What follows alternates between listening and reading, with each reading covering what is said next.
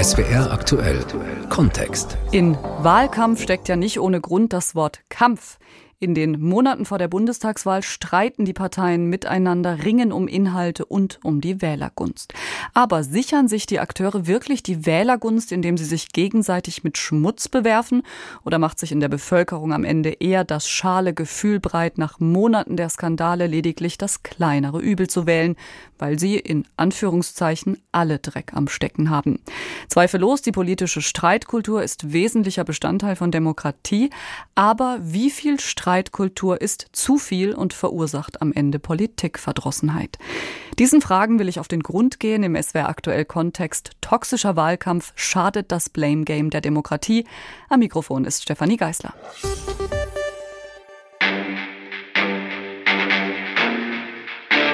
Jüngstes Beispiel in Sachen Wahlkampfaufrüstung der Streit um minderwertige Schutzmasken, die Jens Spahn zu Hochzeiten der Pandemie für viel Geld gekauft hat und die er angeblich erwog, an Behinderte und Obdachlose zu verschenken. Das behauptet zumindest die SPD.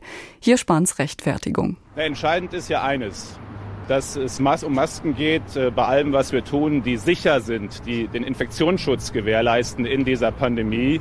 Äh, und genau daraufhin sind alle Masken äh, die wir verteilt haben. Es sind ja Hunderttausende, Millionen von Masken gleichen Typs im letzten Jahr äh, auch verteilt worden, auch durch die Länder verteilt worden. Und sie haben geschutzt geboten, dass auch diese Masken, um die es dort geht, geprüft sind, nachweislich geprüft sind, auch in Laboren geprüft sind. Sie sind sicher. Sie haben keine EU-Zertifizierung, aber sie sind beim Infektionsschutz sicher. Und das ist das Entscheidende, um das es geht. Es war übrigens eine Idee des Arbeitsministeriums selbst, in einem Sonderkontingent an Obdachlose und Eingliederungshilfe Masken zu verteilen. Sagt Gesundheitsminister Spahn und am Ende, wir haben es gerade gehört, spielt er den Ball zurück ins SPD-geführte Arbeitsministerium. Ganz klar, die Wahlkampfarena ist eröffnet. Der Vorwurf setzt natürlich erfolgreich auf Emotionen und Empörung. Was davon zu halten ist, darauf kommen wir später nochmal zurück. Zunächst machen wir eine kleine Reise in die Vergangenheit. In Zeiten von Internet und sozialen Medien kann nämlich leicht der Eindruck entstehen, die Toxizität der Diskurse sei ein Phänomen der letzten Jahre. Immer wieder ist die Rede von einer Verrohung des Tons der Debattenkultur. Man denke nur an Donald Trump und seine vielen Angriffe unter der Gürtellinie. Und auch die AfD habe die Grenzen des Sagbaren verschoben, so heißt es oft. Doch tatsächlich trifft der Satz, früher war alles besser, zumindest in Sachen Wahlkampf, mitnichten zu. Die Taktung, die ist heute eine andere. Die Digitalisierung treibt Medien und Politiker vor sich her.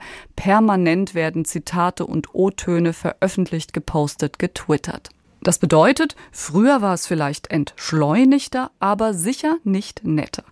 Ich habe dazu mal in unserem Hörfunkarchiv recherchiert und stieß dabei auf Massen an Gift. Unvergessen zum Beispiel, als Willy Brandt der Kragen platzte in der Bonner Runde von ARD und ZDF im Mai 1985. Was im Wahlkampf auf uns zukommen kann, macht die handfeste Auseinandersetzung deutlich, die sich gestern Abend im Fernsehen Kanzler Helmut Kohl und SPD-Chef Willy Brandt lieferten. Kohl warf Brandt und der SPD Anti-Amerikanismus vor und Brandt schlug unter die Gürtellinie zurück. Lassen Sie doch Heiner Geißler beiseite. Heiner Geißler tut für unsere Partei seine Pflicht, wie Ihre Leute auch. Und wenn er, wenn er aus seiner Pflichterfüllung heraus, aus seiner Überzeugung den Finger auf Punkte legt, die ihn offensichtlich... Ein Hetzer ist er, seit Goebbels der schlimmste Hetzer in diesem Land. Och, Herr Brandt, also, Herr, Herr Brandt, lassen Sie doch solche Vergleiche weg. Die stehen Ihnen überhaupt nicht an. Lassen Sie bitte den Vergleich mit, äh, zwischen Geißler und Goebbels weg. Sie sollten sich schämen. Tja, Geschmacklose Nazi-Vergleiche gibt's also auch nicht erst seit gestern. Ebenfalls bekannt für seine vorsichtig formuliert scharfen Worte Franz Josef Strauß hier im Wahlkampfmodus vor der Bundestagswahl 1987. Wir stehen doch vor der Entscheidung, bleiben wir auf dem Boden trockener, spröder, notfalls langweiliger bürgerlicher Vernunft und ihrer Tugenden oder steigen wir in das bunt geschmückte Narrenschiff Utopia ein, in dem dann ein Grüner und zwei Rote die Rolle der Faschingskommandanten übernehmen würden.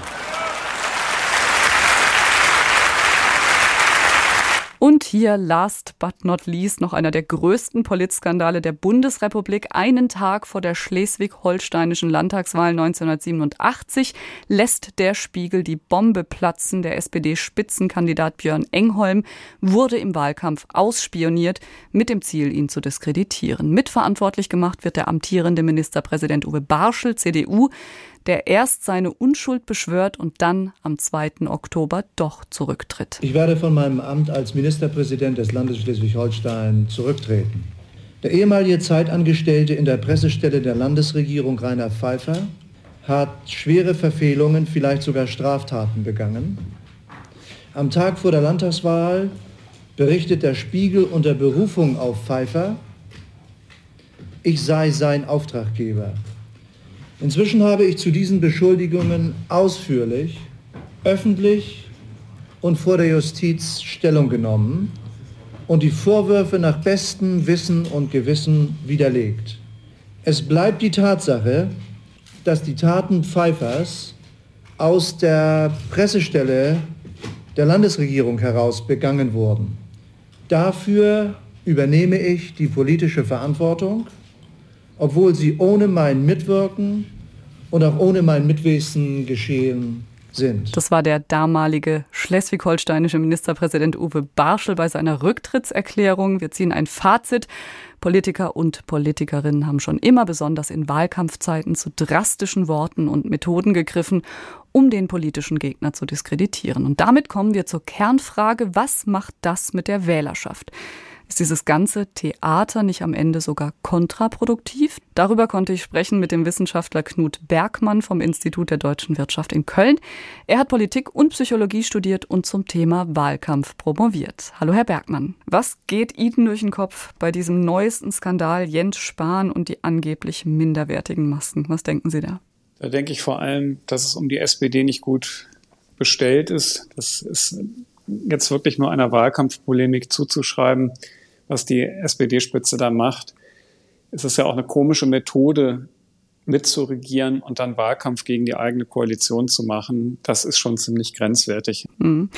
Man kann konstatieren, hier geht es also um Gefühle. Man setzt auf Empörung. Da gibt es erstmal wenig Auseinandersetzung mit der Angelegenheit auf sachlicher Ebene. Darum geht es ja bekanntlich oft in Wahlkampfzeiten. Die Arena ist eröffnet. Jetzt haben Sie, Herr Bergmann, vor einigen Jahren für die Talkshow Sabine Christiansen gearbeitet. Talkshows stehen ja bekanntlich fürs Streiten unter Politikern schlechthin. Welche Erfahrungen haben Sie Sie gemacht? Kam das an bei den Zuschauern und Zuschauerinnen, dieser Dauerstreit? Ja, das ist eine sehr gute Frage, die auch noch schwieriger zu beantworten ist. Also auf der einen Seite hieß es immer kein Streit, dass die Zuschauer keinen Streit wollen. Und auf der anderen Seite war immer während der Sendung mitzubekommen durch Anrufe beim Zuschauertelefon oder auch durch diese Quotenmessungen, die dann im Zwei-Minuten-Schritten gemacht wird, dass die Sendungen besonders gut funktioniert haben, wo sich dann auch die Politiker gegenseitig an die Gurgel gegangen sind und das auch nicht immer nur von reiner Sachlichkeit geprägt war. Mhm. Das heißt irgendwie so eine Mischung zwischen Faszination und Grauen. Aber wir wollen ja drüber sprechen, was macht es am Ende mit dem Wähler, mit der Wählerin? Ist es nicht sogar kontraproduktiv? Deswegen gehen wir jetzt mal schnell auf eine Metaebene. Wo ziehen Sie die Grenze zwischen wirklich toxischen Debatten zwischen Politikern, Politikerinnen, zwischen Parteien und dem, sag ich mal, politisch notwendigen Streiten, weil das braucht es ja ganz offensichtlich für die öffentliche Meinungsbildung. Wo ziehen Sie da die Grenze? Die ist nicht ganz einfach zu ziehen. Da müsste man auf jeweils äh, auf unterschiedliche Medien gucken. Also Sie haben beispielsweise, wenn Sie in der Publizistik Debatten austragen über Meinungsbeiträge in der Frankfurter Allgemeinen Zeitung, äh, dann ist dann, dann bleibt das meist sehr, sehr sachlich. Das findet ja auch durchaus statt, dass im Feuilleton äh, oder in Meinungsbeiträgen dort gestritten wird zwischen einzelnen Parteien und Positionen. Wenn Sie dann ähm, ins Radio gehen, kommt es ein bisschen auf die Sender an und auf die Formate an. Es gibt lange Gesprächsstrecken, die vergleichsweise sachlich sind und die auch sehr gut moderiert werden. Also wenn ich beispielsweise an Ihre Kollegen vom Deutschlandfunk in Köln denke mit der Sendung Kontrovers, da ist einfach auch der Platz, Argumente auszutragen mhm. und da ist auch der Platz für Moderatoren, das dann entsprechend zu versachlichen, wenn es nötig ist. In den Talkshows heute gelingt das dann häufig schon viel schlechter. Fernsehen verdichtet halt wahnsinnig in der Aussage und es ist einfach extrem wenig Zeit da zu argumentieren.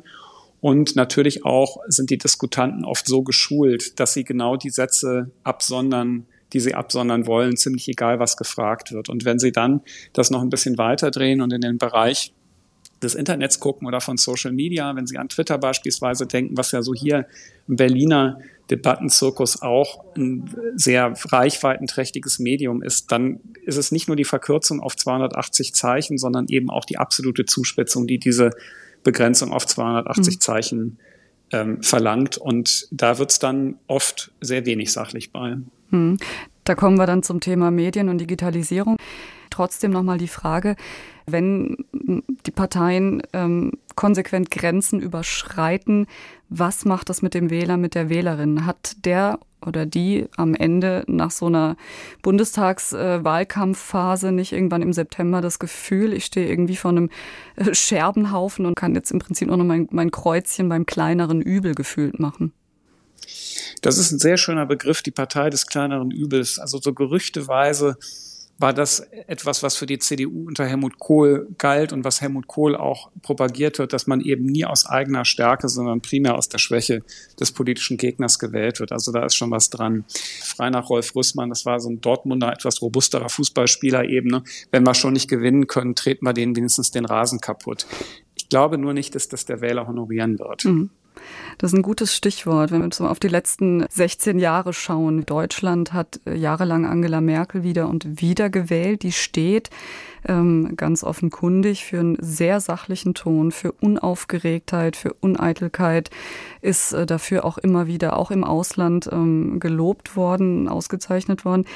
Will der, die, Klammer auf, deutsche Wähler, Wählerin eigentlich Harmonie? Also es gibt diese seltsame Umfrage zur innerparteilichen Geschlossenheit. Das ist so eine deutsche Besonderheit, dass seit vielen, vielen Jahren immer abgefragt wird, ähm, ist die Partei innerlich geschlossen. Und das haben sie in anderen Ländern meines Wissens nach nicht so. Und tatsächlich honoriert oder scheint der deutsche Wähler, die deutschen Wählerinnen scheinen zumindest innerhalb des eigenen Lagers, innerhalb der eigenen Partei Streit nicht zu honorieren, auch wenn der dann oft sehr medienträchtig ist oder mhm. eben schlagzeilenträchtig ist in den Medien.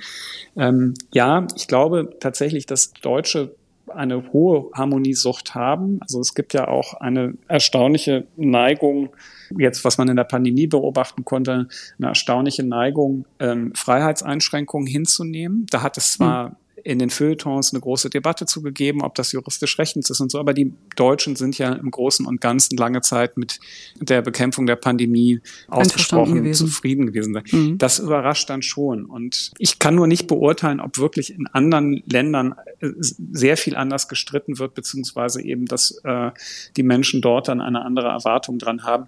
Also sicherlich gibt es da äh, Unterschiedlichkeiten. Also wenn jetzt beispielsweise in die italienische Politik guckt, dann hat man schon den mhm. Eindruck, dass das also nochmal auf einem ganz anderen Grad unsachlich mhm. ist, als das bei uns der Fall ist. Mhm.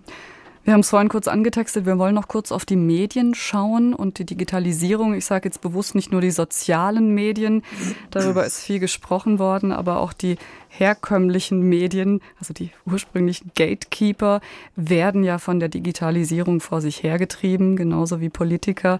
Die Taktung ist einfach höher. Das trägt natürlich auch nochmal dazu bei, dass die schnelle Schlagzeile, und das ist jetzt eigentlich schon fast eine Binse, dass die schnelle Schlagzeile gesucht wird und gejagt wird und die Politiker da letztlich irgendwie auch mit reingezogen werden. Würden Sie das so unterschreiben? Ja, klar. Also natürlich, wenn man ein bisschen zurückguckt, ich bin so ein Kind der Bonner Republik gewesen. Ich habe in Bonn studiert, äh, habe den Regierungsumzug nach Berlin mitgemacht 1999. Das ist hier schon eine andere Taktung geworden.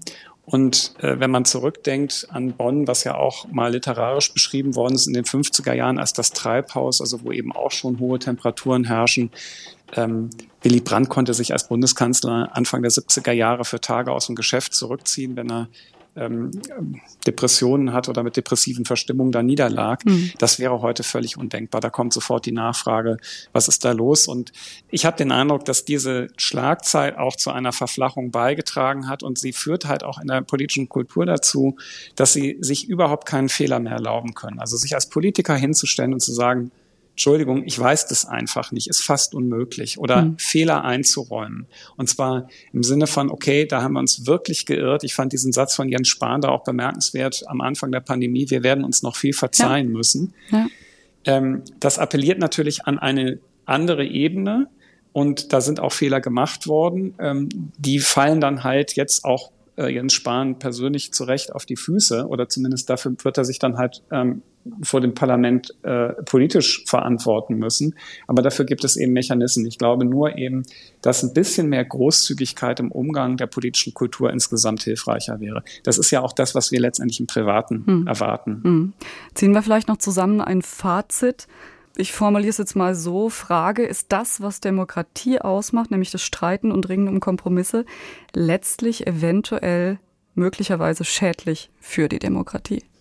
Das, also nein, anders geht's ja nicht. Und das, was wir aber vielleicht alle, sowohl als äh, Sie auf journalistischer Seite wie eben auch ich jetzt auf Bürgerseite hinnehmen müssten, ist, dass es eben nicht immer sofort die perfekte Lösung gibt. Helmut Schmidt hat mal den schönen Satz gesagt, das normale Tempo der Demokratie ist das einer Schnecke. Und vielleicht müssen wir da auch alle etwas geduldiger werden und mal einen Schritt zurückgehen, weil wir natürlich alle in unserer Erwartungshaltung, also sowohl journalistisch an die Schlagzeile, an den Politiker, dass er die Schlagzeile liefern soll und wir als Bürger vielleicht eben auf der Suche nach Perfektion oder auch Unterhaltung müssten da vielleicht uns selber reflektieren und mal einen Schritt zurückgehen. Das wäre der politischen Kultur sicherlich ganz zuträglich. Sagt der Politikwissenschaftler Dr. Knut Bergmann und damit endet der SWR aktuell Kontext. Toxischer Wahlkampf schadet das Blame Game der Demokratie. Am Mikrofon war Stefanie Geisler.